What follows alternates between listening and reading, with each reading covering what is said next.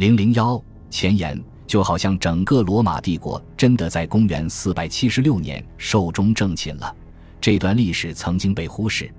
而现在我们称之为拜占庭的东罗马帝国吸引了如此多的关注，以至于它甚至成了流行的历史研究主题。虽然许多人对拜占庭文化感兴趣，但其漫长的历史是一场史诗般的斗争，在一个又一个世纪中保卫着东罗马帝国，抵御了无数的侵犯和敌意，这引发我们的共鸣。这本书试图描绘拜占庭历史的一个侧面：拜占庭帝国对武力与外交方法的智慧运用，从宏观大战略到治国方略和军事战术。当着手认真研究拜占庭战略时，我刚刚完成了一本关于罗马帝国战略的书，以三世纪为限。这本书同时受到了热烈的夸赞和严厉的批评。我的初衷只是续写第二卷。以涵盖随后的几个世纪，但是我后来却发现了一套比早期罗马人更丰富的战略，这就要求我们付出更大的努力去研究和创作。最后，这项研究持续了二十多年，尽管遇到过许多困难，有些内容是与军事战略完全无关的，但这种拖延也带来了好处。一些重要的拜占庭文本资料曾经很难获取，过时的版本中也曾出现过错误。但现在这些资料已经以可靠的形式出版了，而且，自从我很久以前开启探索之旅以来，就已经出版了许多与拜占庭战略直接相关的重要作品。近年来，拜占庭研究确实空前繁荣，一大批一流的科研基金已经照亮了拜占庭和世界历史研究的黑暗角落，同时也激发了相关从业者的慷慨精神。虽然我在该领域仍是个学习者，但我已经充分体会到了这种热烈的气氛。大约在一九八二年，在我开始为写作这本书进行准备后不久，乔治 ·T· 丹尼斯给了我一份他即将出版的作品《三项拜占庭军事条约》的预稿。他翻译的《战略》一书也是最受欢迎的关于拜占庭军事的文献资料。二十六年后。他寄给我一份他期盼已久的利奥所写战术的打字稿版本，那也是我完成这本书所急需利用的资料。对乔治 ·T· 丹尼斯来说，他的慷慨一如既往。沃尔特·伊凯吉阁下的作品同样启发了我在这个领域的研究，并在早期给了我很多宝贵的建议。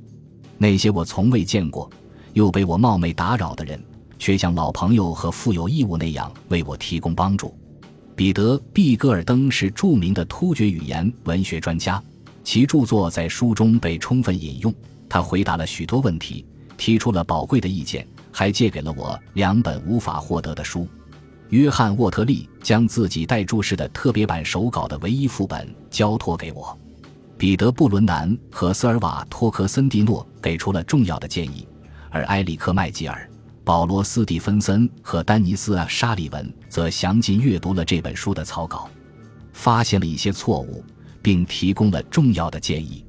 约翰 ·N· 哈尔顿的著作构成了拜占庭研究的图书馆，他对一个初学者的观点做出了回应，对早期的草稿进行了详细的批评。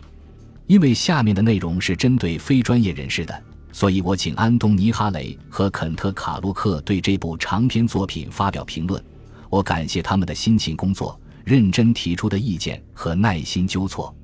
本书的第三位读者是汉斯·罗辛，他不是该领域的专家，而是一位思想博大精深、掌握多种语言的历史系学生。他的意见令我受益良多。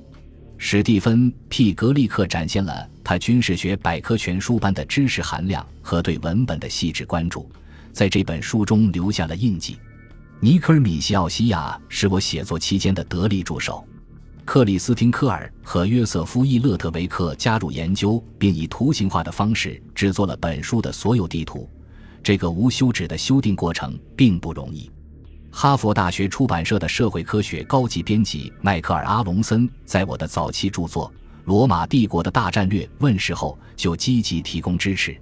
二十年来，他怀着无尽的耐心推动这本书的出版。他的丰富经验与热情体现在这本出版物的实际质量上。唐纳布维耶和出版社的希拉里·贾克明在这个过程中给予协助。最幸运的是，他们委托温迪纳尔逊担任我的手稿编辑。他以无穷的细心和出色的洞察力发现了许多错误，并以温和的态度指出。最后，我很感谢爱丽丝·玛丽·塔尔伯特，他是邓巴顿橡树研究图书馆和收藏机构的总监。我还要感激邓巴顿橡树图书馆的拜占庭研究图书馆馆员戴布·布朗斯图尔特。如果没有遇到彼得·詹姆斯·麦克唐纳豪，在是否要写这本书的问题上，我可能会永远犹豫不决，而不是付诸实践。世豪要求我写这本书，并让我抛弃了其他所有借口。